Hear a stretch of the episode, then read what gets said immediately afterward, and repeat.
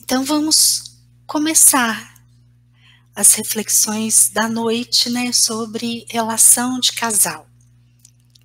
Na última segunda-feira, eu iniciei esse projeto de falar sobre relação de casal. Por quê? Porque é uma área que a gente sofre tanto, não é? É uma área que a gente não sabe muito bem o que fazer. A não ser por alguns poucos privilegiados que conseguem estar na vida de uma forma mais adulta, a maioria de nós tem essa dificuldade sobre o que fazer. E na hora que surge o conflito, na hora que surgem as diferenças no casal, como que eu reajo? Eu consigo ser adulta ali na relação com o companheiro, com a companheira? Ou será que eu sou bem criança e me perco e meto os pés pelas mãos e tenho como consequência um sofrimento de uma ordem maior? Bom, muitas reflexões sobre esse tema são possíveis. E nesse meu projeto que eu iniciei semana passada, a minha proposta é essa: é a gente falar, conversar sobre diversas nuances, diversas questões que surgem aí na vida com o companheiro, com a companheira e que será que pode ser mais leve? Pode sim, tá? A vida pode e deve ser leve. E a relação afetiva também. Inclusive, esse é um bom indício se a relação está saudável ou não. Como é que está aí a sua relação de casal? Como é que fica a sua vida afetiva? É leve? Ela flui? Hoje, eu preparei uma reflexão um pouquinho diferente. Eu, estudando sobre esse tema de casal, eu me deparei com um texto do Rubem Alves que eu acho ele fantástico para gente refletir sobre relações de casal. Então, eu gostaria de fazer uma leitura desse texto. Não vou ler tudo, que senão vai ficar muito chato aqui, tá? Mas eu baseei o meu estudo de hoje todinho nesse texto do Rubem Alves. Quem até sugiro, tá? Quem quiser é, buscar aí o texto para ir acompanhando comigo, é, o texto chama Tênis, o X de versos, frescobol tênis versus frescobol. É, e o Rubem Alves, escritor maravilhoso, né, com um poder de reflexão impressionante, ele coloca aqui para gente uma reflexão que é um convite para ser adulto na vida. E diante dessas reflexões, se a gente olhar de verdade para esse texto e trouxer esse texto para a nossa vida, é, é, é uma contribuição imensa. Eu até sugiro isso, busque esse texto, leia, releia, reflita, tá? É um texto relativamente curto, mas muito rico nesse convite de vir para o adulto e ter uma relação mais saudável aí na sua vida afetiva. Bom,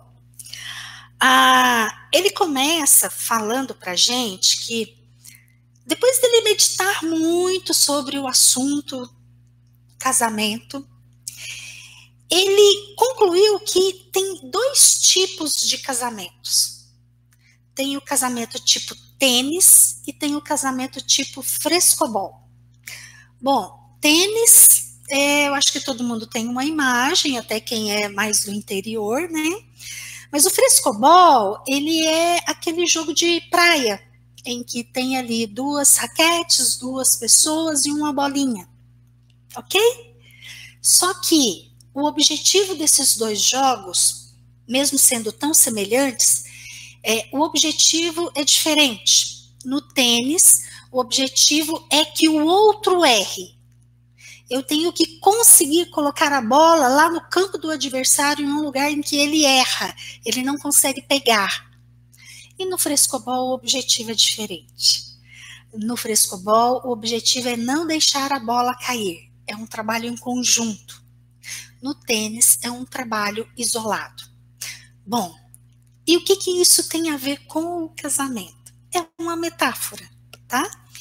E aí, ele fala assim pra gente do quanto que o tênis é um tipo de jogo no casamento em que a raiva vem à tona, os ressentimentos, e termina mal para a relação. E no frescobol é totalmente o inverso no frescobol, frescobol é uma fonte de alegria e uma fonte de uma chance de ter uma vida longa junto da pessoa. Ah, e aí, ele vai tecendo outras reflexões junto a isso. Ah, nesse momento aqui, ele cita uma frase do Nietzsche. E ele diz que ele concorda inteiramente com o Nietzsche. E ele fala assim: a frase do Nietzsche, tá? Você crê que seria capaz de conversar com prazer com esta pessoa até a sua velhice? Ah, aqui nessa frase tem um direcionamento. Ah, o autor chama Rubem Alves e o texto se chama Tênis versus Frescobol. Ah, a Vânia pediu o nome novamente. Vou ler a frase novamente. Você crê que seria capaz de conversar com prazer com esta pessoa até a sua velhice? Bom, aqui o Nietzsche ele direciona a reflexão ao olhar para a relação afetiva direcionando para a importância do conversar. Eu achei interessante essa frase pelo seguinte: como que eu converso? O meu conversar, ele é um conversar adulto ou ele é um conversar infantil? Porque se for adulto, então esse conversar aqui, ele é muito baseado em comunicação, planejamento e prazer. E lá na questão do prazer, desse conversar que flui, a nossa criança se envolve e aí o vínculo se fortalece na relação. Então, o conversar no casal, ele passa pelo seguinte, que tanto que eu sou adulta e dou conta de conversar dou conta de me comunicar. Veja bem, eu sei que o conceito de comunicar ele é bem nítido e transparente para todo mundo, mas na hora que é a nossa criança conversando, não é tão transparente assim não. A nossa criança, ela entende o conversar como, enfim, tem várias interpretações que a criança faz, mas a criança, quando ela faz de conta que está se comunicando com o outro, ela acha que ela tem o direito de falar. E ela não entende que, num segundo momento, eu preciso ouvir aquilo que o companheiro ou a companheira tem para me dizer. Ou o contrário. Por vezes a criança está ali num processo em que ah, o outro pode falar, mas eu não posso. É perigoso, eu preciso me fechar ó, nessas duas posições que eu estou falando aqui, isso não é se comunicar. O se comunicar, ele passa por eu tenho um momento de falar aquilo que é meu, e no momento seguinte eu preciso ouvir o que, que o outro tem para me dizer, mesmo que me doa. E se me doer, eu sou adulta o suficiente para dar conta do rojão eu olho para as minhas dores, eu olho para as minhas dificuldades. Isso é ser é, isso é o se comunicar de verdade, o se comunicar como adulto. E o planejamento, que tanto que eu converso, que tanto que eu divido os meus sonhos, que tanto que eu divido ah, aquilo que eu desejo na minha vida para o futuro, como que a gente planeja o agora. É, é necessário olhar para tudo isso e se comunicar, dividir, construir juntos. E tem a questão aqui também da conversa com prazer, que por vezes é aquela conversa divertida, aquela conversa que flui, sem grandes compromissos, mas que é um bate-bola. É, agora eu falo e o outro fala, e a gente vai construindo algo agradável junto com um com o outro. E conseguimos sim um bom vínculo através do conversar. E aí, aqui no próximo parágrafo, ele é um parágrafo interessante porque nos fala sobre a sexualidade. A sexualidade no casal, ela define o casal. Ela também faz vínculo no casal. Porém, realmente, o que o Rubem Alves fala que faz sentido. Somente sexualidade não faz um casal.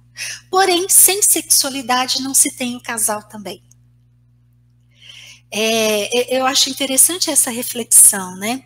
Qual é a importância da sexualidade no casal? Ok, sexualidade não define 100% o casal. A vida do casal não pode se basear na sexualidade ela define um certo tanto a vida do casal. Mas sem a sexualidade, esse casal não é casal. Porque um casal que só conversa são dois amigos. Não é casal. Ok? Mas eu vou ler a reflexão dele. Ele coloca palavras aqui de uma maneira tão interessante que essa parte eu vou ler junto com vocês, tá? Vou ler para vocês, na verdade.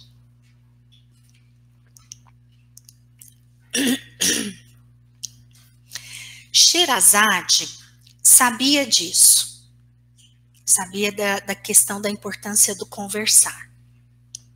Sabia que os casamentos baseados nos prazeres da cama são sempre decapitados pela manhã. A habilidade do autor, né? Fica bonito. Terminam em separação pois os prazeres do sexo se esgotam rapidamente. Terminam na morte, como no filme O Império dos Sentidos. Por isso, quando o sexo já estava morto na cama e o amor não mais se podia dizer através dele, ela o ressuscitava pela magia da palavra. Começava uma longa conversa conversa sem fim, que deveria durar mil e uma noites. O sultão se calava e escutava as suas palavras, como se fossem música, a música dos sons ou da palavra. É a sexualidade sob a forma da eternidade. É o amor que ressuscita sempre depois de morrer. Há os carinhos que se fazem com o corpo e há os carinhos que se fazem com as palavras.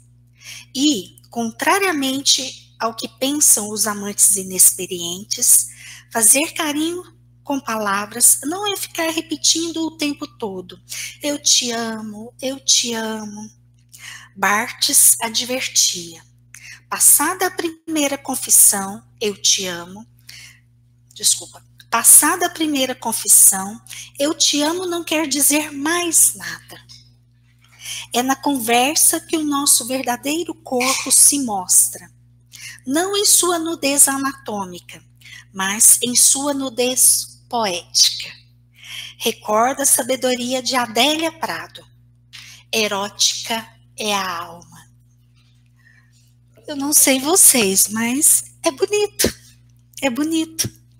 É, é um jogo de palavras que o autor maravilhoso, né, o autor, coloca aqui para gente, que nos leva a uma reflexão simples. Sexualidade é importante, mas não define a relação como um todo, por completo. É necessário algo mais, é necessário uma cola para fazer a junção, e essa cola se dá através daquilo que o casal consegue criar, desenvolver, daquilo que flui entre os dois. E o conversar, sim, em diversos aspectos, como eu disse anteriormente, é extremamente importante para o casal. Bom, aí, depois disso, ele volta lá para os jogos, né? O tênis, o frescobol, e aí ele prossegue na reflexão usando essa metáfora. E ele nos diz assim, Rubens, Rubem Alves nos diz assim, o tênis é um jogo feroz. O objetivo é derrotar o adversário. Essa palavra aqui nesse contexto de aqui um, uma palestra em que a reflexão é sobre casamento, né, um companheiro, uma companheira ali junto da gente. A hora que eu leio essa palavra adversário, pesa, né? Será que eu olho para o meu marido como um adversário? Será que você olha para sua esposa como uma adversária? E a reflexão é essa. Será que você joga tênis ou frescobol? Muitas vezes a gente se pega jogando tênis com o companheiro ou a companheira.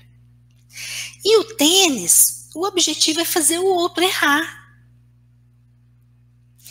O bom jogador é aquele que tem a exata noção do ponto fraco do outro. Disse assim Rubem Alves aqui no texto. E é justamente aí que ele vai direcionar a bola é justamente aí no ponto fraco que ele vai mirar para que o outro erre. E quando a gente, ali na relação, a gente prossegue nesse jogo, nessa competição, eu tô certa, você tá errado. Ou o companheiro e a companheira também jogam esse jogo com a gente, olha a disputa que vira Realmente a palavra é essa.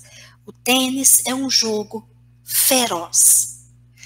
Por vezes é simples encontrar, é fácil encontrar, a gente não precisa ir longe para encontrar um casal que vive a vida dessa forma.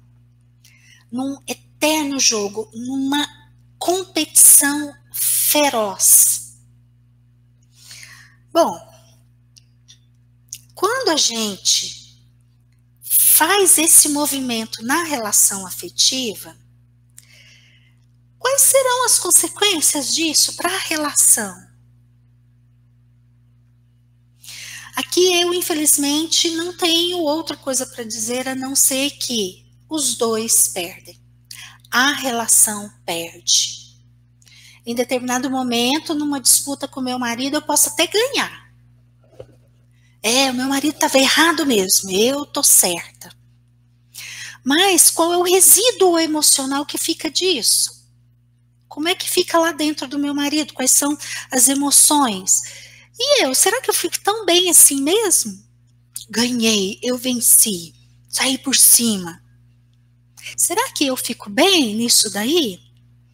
Quando eu falo isso, ó, até aqui na minha mente eu eu simulo isso, ó, eu venci, ele estava errado e eu estava certo. Até eu saio perdendo. Me deu uma sensação de solidão, de não estar com ele. Então, o jogo de tênis, será que ele é interessante para uma relação de casal? Hum, mas vamos refletir um pouquinho mais, porque o Rubem Alves agora, ele vai falar sobre o frescobol. E aí, hora que a gente olha para o frescobol, frescobol é um jogo muito semelhante ao tênis. duas raquetes, dois jogadores, uma bolinha.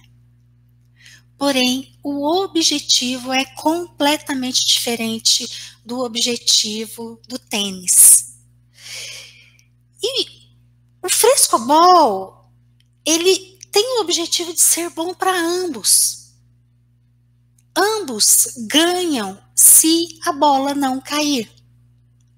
E aí, tem aí a possibilidade de se desenvolver uma relação de parceria entre esses dois uma parceria em que, se um, por um motivo qualquer, escorregar e mandar uma bola torta, o outro se estica ao máximo possível para salvar aquela bola e mandar a bola para o outro a melhor possível, a mais redonda possível. Porque nessa dinâmica de comprometimento com a relação, os dois ganham. A relação se fortalece. E no frescobol não há adversário. Não há ninguém para vencer. Não há ganhador e nem perdedor. Tem-se somente dois ganhadores dois vencedores. Porque quando a gente joga tênis, o objetivo é muito diferente. O objetivo é, faz, é expor as feridas do outro. O objetivo é mostrar a fraqueza do outro. No frescobol, não. No frescobol, ambos podem ter fraquezas. No frescobol, ambos podem ser seres humanos. E é, alguém tem como contradizer isso? Somos seres humanos e, como seres humanos, a gente erra. Como seres humanos, somos imperfeitos. Então, em momento algum, quando eu entrei na relação com meu marido ou ele entrou comigo, a gente prometeu que seria perfeito um para o outro. Não, porque não tem como prometer isso. A nossa humanidade nos precede, ela chega antes da gente. Eu querendo ou não, a minha humanidade está presente em mim e está presente no meu companheiro. Então eu vou errar, o outro vai errar. Mas, a, a, diante, no frescobol, diante de um erro, é, o olhar é simplesmente como um incidente lamentável que não deveria ter acontecido. E rapidamente, o gostoso é rapidamente pegar a bola e colocar ela de volta no jogo. E aí estabelece-se um ritmo de ir e vir, ir e vir, ir e vir na relação. E esse ir e vir ele faz vínculo. Ele, inclusive, ele é o ritmo da relação sexual. Ir e vir, ir e vir, ir e vir. O casal, ele precisa se conectar dessa forma. A principal lei, é, isso é, é a teoria da constelação familiar que nos diz, né? Então, a principal lei que rege a relação de casal é a lei do equilíbrio. Então, a lei do equilíbrio, ela é baseada no a lei do equilíbrio para os casais. Ela é baseada no dar e receber. Dar e receber. Se tem um equilíbrio aqui, esse equilíbrio faz vínculo e o casal fica junto. Olha, é o ritmo do frescobol. Tem o ir e vir, ir e vir. Olha só como flui. E aí fica gostoso. Aí a relação faz sentido. Aí eu estou na relação pela relação, não pelos adoecimentos que me acorrentam. Eu estou na relação por uma escolha porque é bom jogar esse jogo, ter essa troca com o outro. Bom, e no frescobol, quando a bola cai, não há ali um, um processo de acusar, de apontar o dedo, você fez errado. Não. Quando o casal tem esse compromisso de companheiros, de olhar para a relação e cuidar da relação de verdade, quando os erros acontecem, quem erra pede desculpas. E o outro olha e assume o seu lado que contribuiu para aquele erro. Então vamos supor que jogando frescobol eu escorregue e aí eu mando uma bola ruim para o meu companheiro. Se ele tem um compromisso com a relação, ao invés de olhar para mim e me apontar o dedo, para que, que você foi escorregar? Você não sabe jogar esse jogo, você é muito ruim, você tem que melhorar, você é isso, isso. Jogo de tênis. Se ele não faz isso, e se ele me olha com esse compromisso da parceria, diante da minha bola torta, eu peço desculpas e ele percebe. Será que ele busca uma compreensão? O que será que eu fiz e que talvez gerou, contribuiu para o erro da minha companheira? E vice-versa, tá? Qual é a minha parcela de contribuição aqui nesse momento de equívoco na relação? nesse momento de conflito na relação. Bom, aqui, quando a gente olha para isso, eu preciso falar a respeito da condição adulta dos dois participantes da relação. Porque querendo ou não, estando jogando jogo de tênis ou jogo de frescobol, estando infantil ou estando adulto, de um jeito ou de outro, a relação de casal é uma relação entre dois adultos. E se há qualquer problema entre os dois, pode procurar. Por quê? 50% da responsabilidade é de um, 50% da responsabilidade é do outro. Ai, Inês, mas foi o outro que fez tal coisa comigo e ele é muito errado. Tá, tudo bem, eu não estou falando que o outro não errou, ele errou, mas qual é a sua parcela. Ir para uma posição de vítima, de coitadinho, de coitadinha, o outro que é errado, eu sou perfeito. Não vai resolver os problemas da relação. Então, no frescobol, no, no tipo de jogo frescobol, olhando para as relações afetivas, é um convite para a gente ser adulto, é um convite para a gente ser parceiro um do outro com é, é, objetivando algo maior, o bem da relação. E se o casal consegue fazer isso, ele consegue criar um vínculo fortalecido. Bom, diante das dificuldades na relação, diante dos erros do meu companheiro ou diante dos meus erros, dos meus equívocos, das minhas dificuldades, enfim, aquilo que nos define seres humanos. Qual é a importância que eu dou quando a bola cai? Porque no frescobol, caiu a bola, cata-se a bola rapidamente, põe ela de volta no jogo, porque o gostoso é jogar. Porém, alguns casais não olham para esse objetivo maior da relação. Alguns casais ficam muito presos ao passado. Alguns casais, algumas pessoas têm muito um processo de ficar desenterrando defuntos, e esses defuntos se cansam de serem desenterrados porque toda discussão eles são desenterrados. Ó, quem fica preso no passado não está jogando frescobol, não está jogando aí um jogo saudável com o companheiro. Tá lá no jogo de tênis, apontando o erro do outro, buscando o ponto fraco do outro. Tá lá no tênis querendo perfeição, às vezes em mim, às vezes no outro. Enfim, se for cobrança, para quê?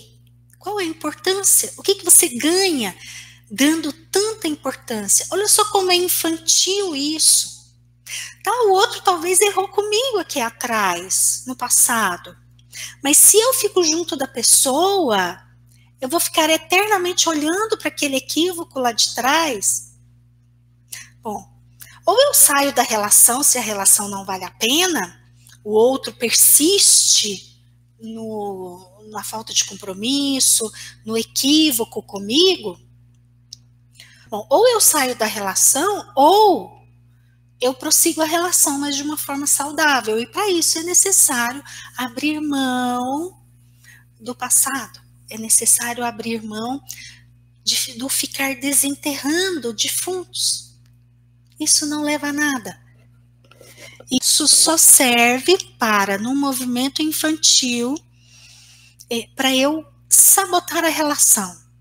E num determinado ponto é, os homens realmente não prestam. É, não, mulher não serve mesmo para nada. Enfim, algumas crenças limitantes que todos nós temos aqui a nível de inconsciente e que muitas vezes nos levam para autossabotagem e nós mesmos é, ficamos em posicionamentos infantis. Bom, é, prosseguindo aqui na leitura, é, o Rubem Alves ele faz outra metáfora. Ele coloca aqui a bola como sendo as nossas fantasias, aquilo que a gente olha e que é da irrealidade. Enfim, a bola representa os nossos sonhos. Então, conversar é ficar batendo sonho para lá e para cá, para lá e para cá.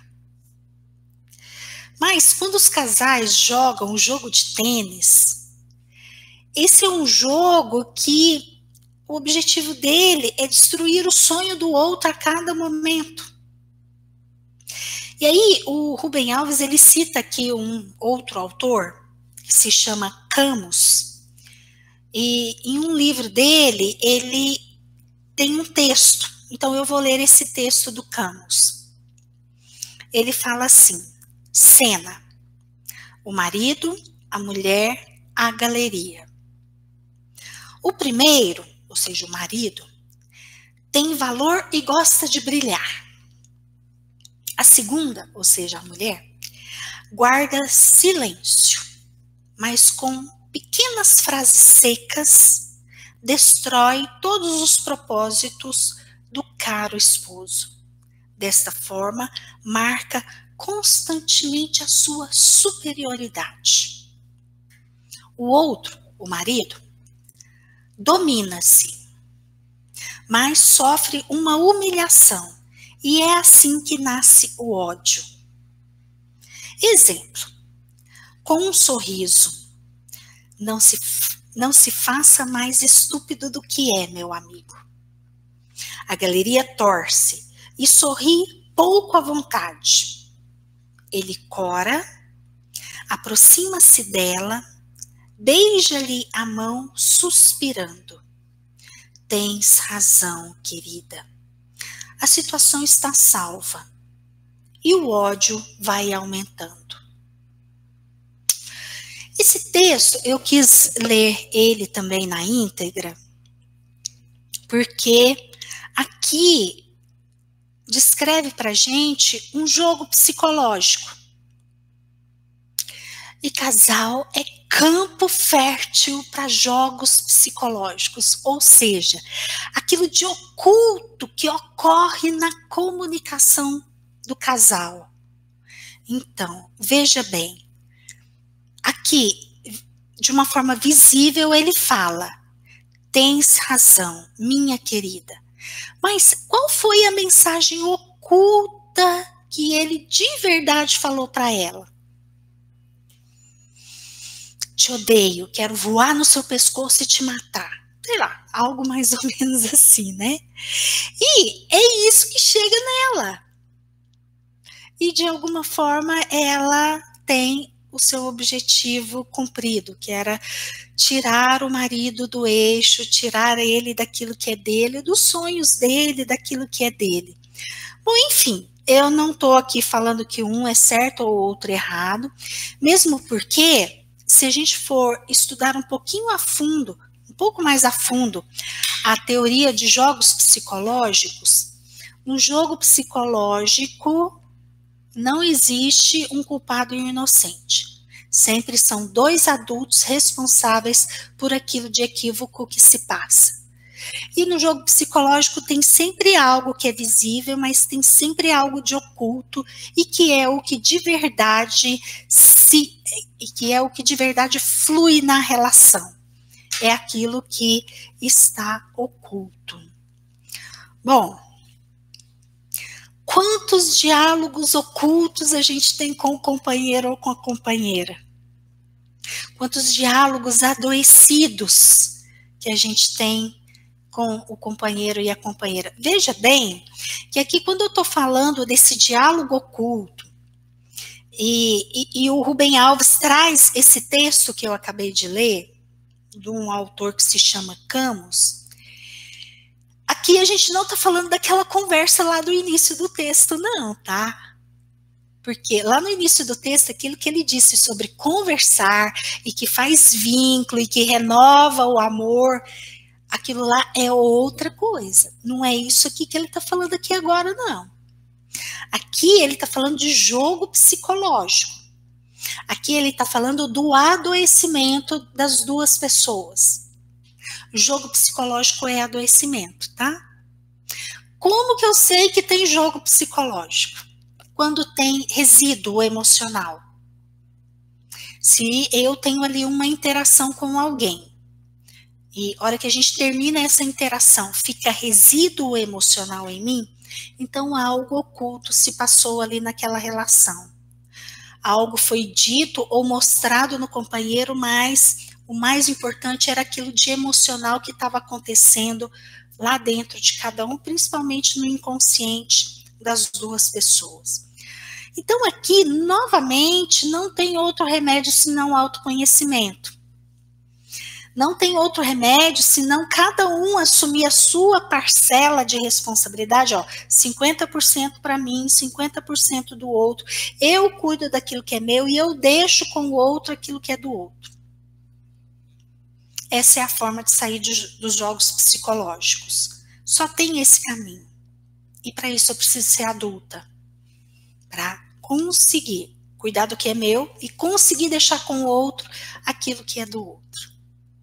E assim consegue-se uma relação mais saudável, uma relação em que, quando estamos saudáveis, é possível de verdade conversar aquele conversar lá do início do texto do Rubem Alves, tá? Bom, tênis é assim: recebe-se o sonho do outro para destruí-lo. Pesado, né? Pois é. Quantas vezes que eu olho para o companheiro ou para a companheira e eu desqualifico aquilo que é do outro? Quantas vezes eu desdenho Quantas vezes eu não olho porque eu faço questão de ignorar? Enfim, são muitos os processos em que eu pego o sonho do outro ou a vulnerabilidade do outro e faço questão de aumentar a dor, faço questão de destruir o sonho para o outro sofrer. O que, que eu ganho com isso, né? Bom, Rubem Alves fala assim: Tênis é assim: recebe-se o sonho do outro para destruí-lo, arrebentá-lo, como bolha de sabão. Né? É, se tem uma, uma imagem feliz e infantil e lúdica e gostosa, é a bolinha de sabão quando ela voa. Então, eu vou lá e destruo a bolinha de sabão do outro eu causo essa frustração no outro, para quê? O que se busca é ter razão e o que se ganha é o distanciamento. Aí eu volto naquele ponto que eu falei mais no início. diante de um ganho meu no jogo de tênis, tudo bem, o outro fica menor, fica humilhado, ele que errou, parece que eu ganhei. Mas, se a gente olhar para a relação, eu fico sozinha.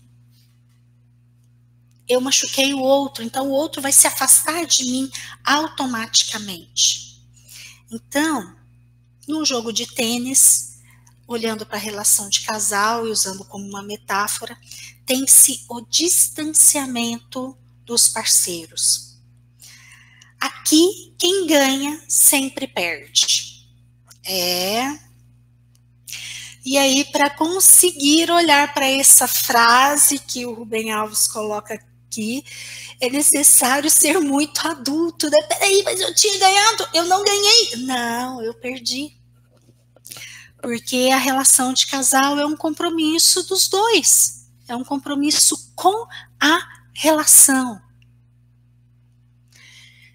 E se eu jogo tênis, se eu jogo o jogo de tênis com meu parceiro, quando eu ganho, sim, a relação perde. Então, no final das contas, eu perco de diversos aspectos. E no jogo de frescobol é diferente. O sonho do outro é um brinquedo que deve ser preservado. Pois se sabe que, se é sonho, é coisa delicada, é coisa do coração. Quando eu leio essa frase do Rubem Alves, é, sim, verdade. Mas eu, Inês, psicóloga, eu fico aqui pensando e estendo essa reflexão um pouquinho além tem as vulnerabilidades do companheiro também, né? Da companheira. E por que que muitas vezes sou eu que enfio o dedo na ferida do companheiro para ele sofrer? Será que não, não seria muito mais é, saudável para a relação se eu dou o direito do meu companheiro ter feridas, ter dificuldades? Ele é um ser humano. Sim, ele pode ter, assim como eu tenho as minhas. Ó, é uma via de mão dupla. Eu tenho as minhas feridas, tenho as minhas dores e as minhas dificuldades. Então, para eu ter o direito de ser um ser humano na relação, eu preciso respeitar o direito do meu companheiro, assim também o ser. E o Rubem Alves continua: o bom ouvinte é aquele que, ao falar, abre espaços para que as bolhas de sabão do outro voem livres. Ai, que poético, né? Eu vou até ler de novo, se vocês me permitirem. O bom ouvinte, ou seja, que ele está falando do jogo de frescobol, tá? Da relação frescobol. O bom ouvinte é aquele que, ao falar, abre espaços para que as bolhas de sabão do outro voem livres. Bolha vai, bolha vem cresce o amor. Ninguém ganha para que os dois ganhem. E se deseja então que o outro viva sempre, eternamente, para que o jogo nunca tenha fim. E o amor flui. E através do fluir do amor, a relação prospera, a relação cresce, a relação permanece com vínculo. E assim a gente tem um bom relacionamento. Talvez algo que se aproxime em muito, porém de uma forma adulta, aos contos de fadas. Quantos de nós temos a nossa criança cuidando da nossa vida e a nossa criança deseja viver com o companheiro ou com a companheira um conto de fadas, baseado numa idealização, em que eu sou perfeita, o outro é perfeito e vivemos eternamente felizes. Isso não existe. Isso é história para criança sonhar. Agora, eu sou uma adulta que olho e vivencio a minha relação afetiva baseada em contos de fadas, baseada em idealizações, eu tenho dificuldades de olhar para o meu companheiro como um ser humano e entender que ele tem direito de assim o ser? Quando a gente olha para essa reflexão do Rubem Alves, essa é a melhor possibilidade para eu viver um bom relacionamento, mas de uma forma adulta, de uma forma real e consistente, uma forma em que o amor flui. E aí a gente tem aquilo de gostoso que a relação pode nos dar. Bom, o texto era esse. Quem não pegou o texto, olha, vai lá e pega, dá uma lida, relê, imprime, põe na cabeceira lá da cama e de vez em quando volta nesse texto para se lembrar que o verdadeiro relacionamento saudável é aquele que a gente joga o jogo do frescobol com o outro.